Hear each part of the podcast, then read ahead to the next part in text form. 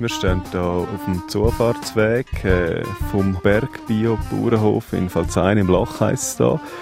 Und die Zufahrt, wo wir jetzt so draufstehen vor dem Hof, die hat 1984, wo ihr angefangen habt, so noch gar nicht gegeben. Magst du dich noch erinnern, wo du das allererste Mal da unten gestanden bist vor dem Hof?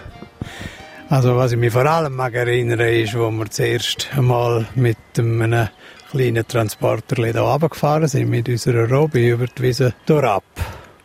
Und äh, wir sind uns ja das nicht sehr gewöhnt gewesen, aber wir haben ja eigentlich keine Ahnung gehabt. Das mag ich mich sehr gut erinnern. Es ist ein steiler Sicht, aber in dem Fall ein bisschen Adrenalin. Da bist sicher ein bisschen Adrenalin gewesen, ja, das ist so.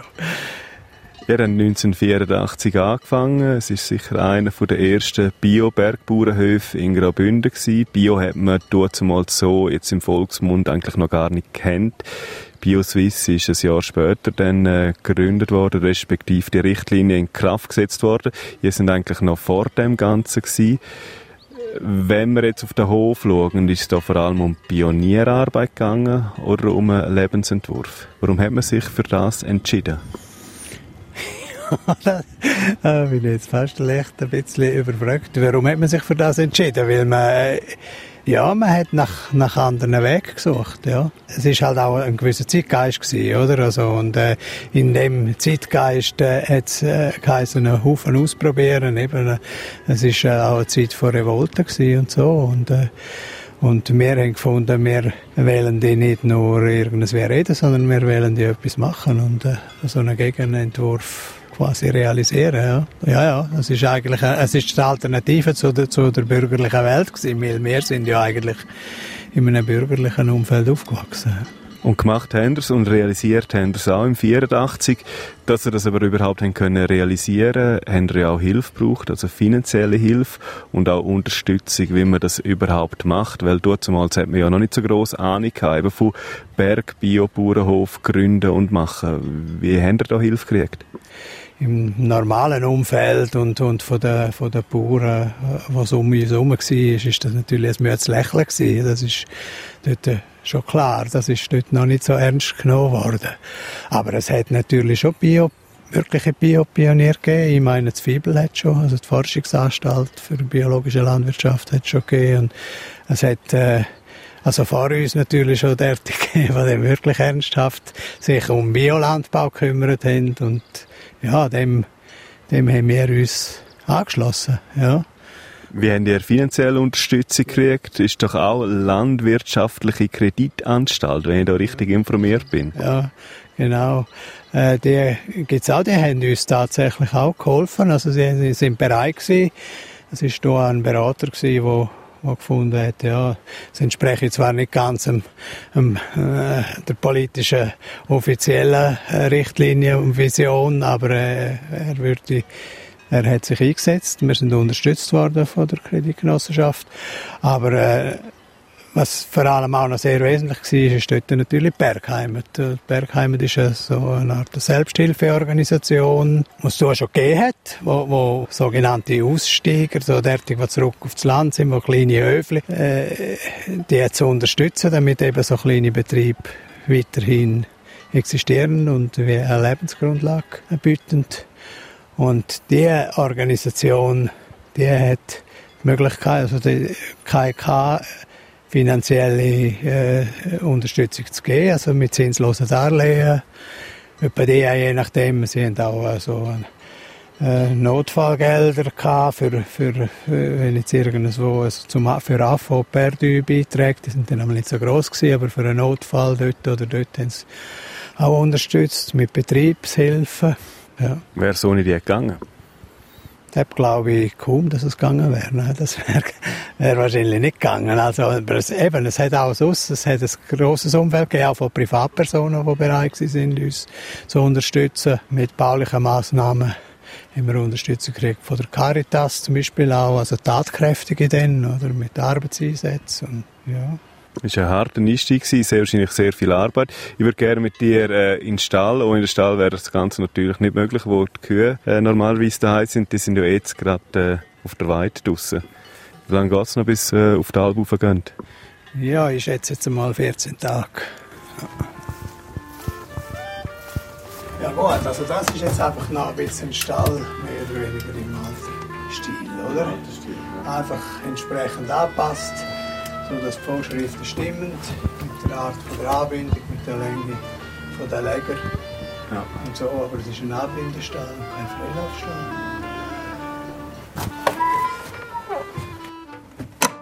Urs Dönz, wir stehen jetzt hier im Stall drinnen. Wie vorher kurz gesagt, die Kühe sind auf der Weide draussen. Es geht bald ab auf die Alp.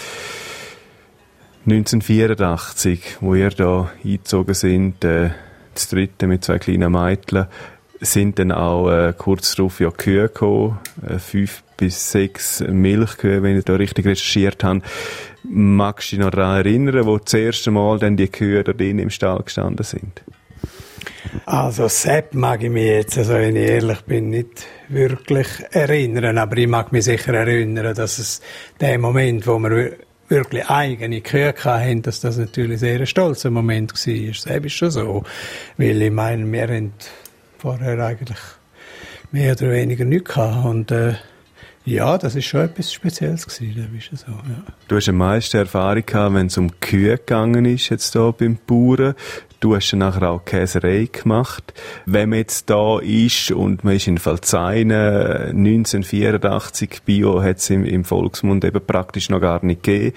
Äh, wie soll ich sagen, ihr seid Spinner gewesen, linke Öko-Freaks, alternative Hippies. Ihr sind aber doch äh, eigentlich sehr gut aufgenommen worden in Falzeine. Warum das? Ja, das stimmt. Wir sind sehr gut aufgenommen worden. Und also, ich denke dort, also, der Bauern und der Nachbarn und so, ist das eigentlich gleich gewesen, wie wir ausgesehen oder wie wir denkt haben. Ich glaube, wenn die gesehen haben, dass wir eigentlich bereit sind zum Schaffen, dann ist das sicher zentral gewesen und das haben, haben sie gut gefunden und das haben sie akzeptiert und wir haben ja auch den Anschluss eigentlich gesucht. Also wir haben äh, ja da eigentlich schöne Nachbarschaft gehabt und immer noch, oder? Also, äh, von dem her ist das kein Problem gewesen. Hat man wählen oder auch müssen fragen, hey, wie machen die das, um ein bisschen Erfahrung zu kriegen? Ja, beides. Also man hat wählen und man hat müssen. Das ist ja so. Also jetzt in Bezug auf das Bauern sicher auch. Also wir haben ja ganz am Anfang wir eigentlich dann nicht gerade alles neu erfunden. Also wir haben ja dort, es war schon die Vision gewesen, um die Milch selber verarbeiten und so, aber ganz am Anfang haben wir es einfach dann so gemacht, wie das alle Bergbauern, die keine Milch abgeliefert gemacht haben. Man hat gemolken und nachher hat man Kälber getränkt damit. Oder? Und, äh, es, je nachdem, also wie viel aufgezogen oder, oder dann auf, damals auf die Ausmehrzaktion gebracht. Ja, aber unsere Vision war nachher, die Milch zu verarbeiten zu Käse. Das war naheliegend, weil ich ja gesehen habe, gelesen habe, äh, sowieso im Sommer. Also ich bin eigentlich, am Anfang bin ich im Sommer zu Alp. Und das ist ja dann wie auch wieder ein, etwas dazu verdient gewesen. Also das ist ja schon auch, hat schon auch zum Konzept gehört, ja. Wenn hier umschauen, es hat einen Anschluss für, für eine Melkmaschine. Ähm, ich denke jetzt aber mal, dort vor 34 Jahren haben wir das noch von Hand gemacht. Ja, aber nicht lang. aber ja, also wie lange weiß ich jetzt nicht mehr, aber äh, vielleicht das, das erste Jahr, wahrscheinlich nur das erste Jahr. Und die Milch, wo, wo ihr dann da gemolken habt von diesen Kühen, ist ja vor allem ein zentraler Punkt, dass ihr die da auch habt selber können verarbeiten in der Käserei. Äh, und dort würde ich gerne einen Blick reinwerfen mit dir.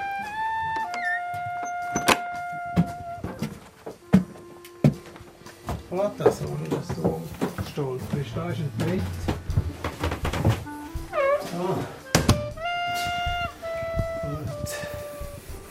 Urs Dönz, jetzt stehen wir hier in der Käserei und 1984, wo ihr angefangen habt, hat es noch keinen Zufahrtsweg gehabt und es hat auch noch keine Käserei gegeben. Ihr habt ja entschieden, um äh, die Milch selber zu verarbeiten. Wie ist das zu und her gegangen, wo ihr die Käserei eingestellt habt? Ja, also gut, die Käserei haben wir zuerst müssen erstellen, ja, haben wir müssen bauen. Also der, wie soll ich sagen, der, der Rohraum, den hat es eigentlich bereits gegeben, den haben wir dann einfach entsprechend ausgebaut. Und äh, die Käsereianlage, das ist eine spezielle Anlage eigentlich. Die hat jetzt auch über mehr als 30 Jahre ihren Dienst tun. Das ist eine super Sache. Ja. Und ich sehe, das ist äh, mit Holzführung, ist das immer noch so? Das ist immer noch so, ja, genau. Es ist einfach noch ein bisschen ausgebaut. Also früher war es eine Holzführung, das Käsekesse und das Wasserkesse, wie man das dann auf den Alpen auch hatte, dass man ja das heiße Wasser hat zum Abwaschen. Und jetzt später haben wir dann da, wo das Wasserkesse ist, eigentlich einen Wärmetuscher rein gebaut, so dass wir eigentlich mit Käse, wenn man den führt, wir, wir käsen ja vor allem im Winterhalbjahr, also können einen Speicher beheizen und mit dem Speicher wiederum einerseits den Unterstock vom Haus äh, heizen und andererseits haben wir das Wasserboiler auch da drin. Ja. Wie hat sich die Biokäserei oder das Biokäse verändert in den 34 Jahren von 1984 bis jetzt? Ist es immer noch etwa gleich, wo wir jetzt so drin stehen, wie damals? Ja, also, äh, wie soll ich sagen, also, das Käse, also grundsätzlich ist das Käse sicher äh, nicht viel anders, aber äh, von der Einrichtung her hat es sicher geändert. Also ich habe jetzt einen Kühler, der mit einem Stromaggregat äh, kühlt. Also zum Milchkühlen? Ja. Früher hat man die im Brunnen gestellt, oder wie? Früher hat man die im Brunnen gestellt, genau, zum Beispiel und so. Und einfach, äh, ja, ja, man hat dann immer sukzessive das ein bisschen auch angepasst, je nachdem, wenn der Molkereiinspektor gekommen ist, hat der Sepp oder dieses vielleicht auch mal bemängelt und dann hat man das auch wieder korrigiert. Aber äh, was vielleicht im Gesamten man sagen muss, natürlich vor 30 Jahren, wenn man auf dem Hof Käse produziert hat und äh, der ist einigermaßen okay gewesen, dann ist der eigentlich auch weg, oder? Das ist natürlich von allein gelaufen und in der Zwischenzeit gibt es natürlich noch einen Haufen fertig Käse, der irgendwo auf einem Hof produziert wird und die Qualität von diesen Käse ist sehr gut. Und äh, so haben wir sich auch müssen bemüht, um einigermaßen mitheben, oder? Das, ja. Wie wichtig ist es für das Überleben vom Hof und natürlich auch von euch, dass ihr eben eure eigene Milch auch gerade können verarbeiten zu Käse, zu Butter, zu Joghurt, zu Ziger und dann das nachher auch, auch selber vermarktet. Ihr sind ja Mitbegründer vom Bioladen Regenwurm und auch, sage jetzt mal, Mitinitiant oder von Anfang an dabei gewesen vom Wochenmarkt in Chur. Ist das vielleicht auch äh, ein kluger Schachzug gewesen, um das unter die Leute zu bringen? Ja, also so, also wir sind damals sicher aktiv dabei gewesen, also bei der Gründung vom Regenwurm. Also das ist, äh, äh, ja, also ist man da ideologisch davon überzeugt gewesen und so. Äh, und der Regenwurm gibt's ja nach wie vor und der ist sehr erfolgreich. Äh, aber ist jetzt für uns nicht äh, wesentlich gewesen. Wir haben eigentlich lang eigentlich gerne nicht etwas über den Regenwurm abgesetzt. Jetzt äh, in den letzten Jahre jetzt äh, liefern wir einmal noch Käse, Valsainer Käse. Wesentlicher ist dann eigentlich der Markt gewesen. Und dort sind natürlich vor allem eigentlich Stirnimanns sehr äh, engagiert gewesen. Die sind immer auf dem Markt. Stirnimanns ist, ist auch ein kleiner Betrieb, sie sind ein Milchschafbetrieb. Auch dort fällt es Sie sind zwei Jahre nach uns gekommen. Sie sind eigentlich die, die sehr engagiert waren auf dem Markt. Man hat sich also zusammen und Ressourcen genützt? Ja, das haben wir sowieso. Also auch mit der Maschine. Oder wir haben dann heute noch mit der Mechanisierung zusammenarbeiten, vor allem beim Heuen und äh, beim Misten und so Sachen. Wenn wir jetzt hier rausschauen, durch die Türen raus von, von der Käserei, sehen wir zum Küchenfenster rein, äh, zum Küchentisch. Äh, und ich denke, am Küchentisch ist in all diesen Jahren, in diesen 34 Jahren oder sicher am Anfang viel diskutiert worden nach harter Arbeit oder nach strenger Arbeit. Äh, wie weiter, wie soll man es machen? Und ich würde gerne mit dir am Schluss noch zu dem Küchentisch hocken.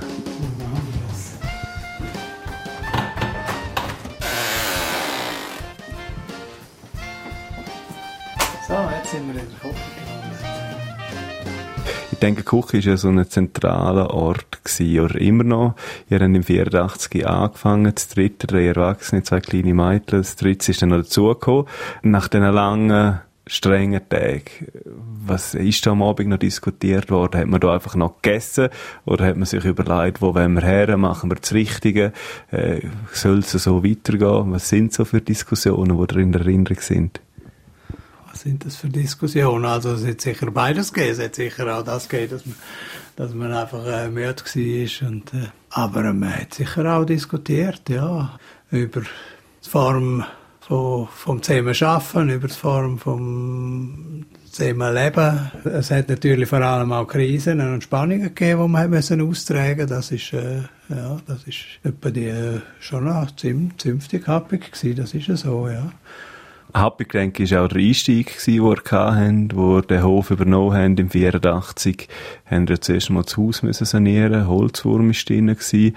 Ihr habt einen Schopf neu gebaut, ihr habt Käserei gebaut. Äh, es ist äh, noch kein Zufahrtsweg da oben gewesen, also sicher äh, sehr erschwerliche Umstände. Wenn du jetzt zurückdenkst auf das strenge und ich sage jetzt gleich harte Leben, würdest du es nochmal machen? Ah ja, Sepp,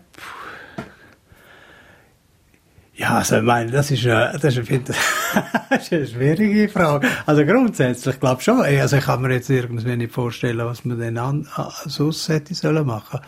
Äh, wobei mir ja jetzt schon irgendwie vorstellen, dass ich vielleicht noch mal etwas anderes äh, wette und könnte machen. Aber äh, also, ich, ich, wenn ich so zurückdenke, würde ich sicher nicht sagen, das würde ich nie mehr machen. Also so, so, so kann ich es vielleicht sagen, ob man das jetzt, wenn man, das ist natürlich immer heikel, oder, wenn man für etwas, wo man eine Vision hat, wo man irgendwo miteinander will, äh, äh, anpacken wenn man dort schon weiß, was das nachher alles bedeutet, dann hätte man wahrscheinlich nicht den Mut, um das zu machen, oder?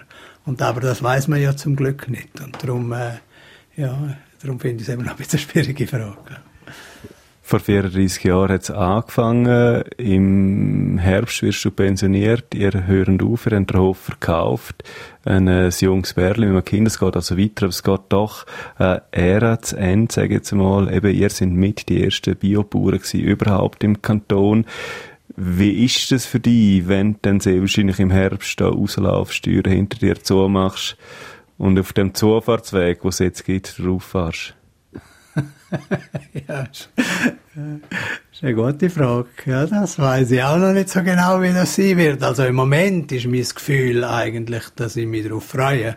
Oder? Weil ich meine, es ist natürlich schon so, dass es äh, irgendwann auch ja, halt zu einer Belastung wird. Also ich muss es so sagen, eigentlich sind es vor allem die Winter, die zu einer Belastung werden. Weil das ist ja, wir haben ja jetzt schon von der Zoofahrt geredet, oder? Aber die Zoofahrt, die funktioniert nur im Sommerhalbjahr, oder? Und im Winterhalbjahr kann man die nicht offen behalten. Und das heißt, man muss da der Hang darauf. Es ist nicht weit, aber es ist doch noch so halbwegs steil und, und im Winter sind Bedingungen nicht immer gäbig. Und das wird halt wenn man dann 65 ist, irgendwie nicht die längere Erinnern. Und vor allem, wenn man dann nachher noch in Zukunft schaut, dann nachher muss man sagen, ja, also, vielleicht ist es eben schon gescheiter, etwas zu ändern, solange man noch selber das im Finger nehmen kann und wie selber bewusst nochmal irgendwie etwas anderes anfangen, anstatt einfach abzuwarten, bis es einfach nicht mehr geht.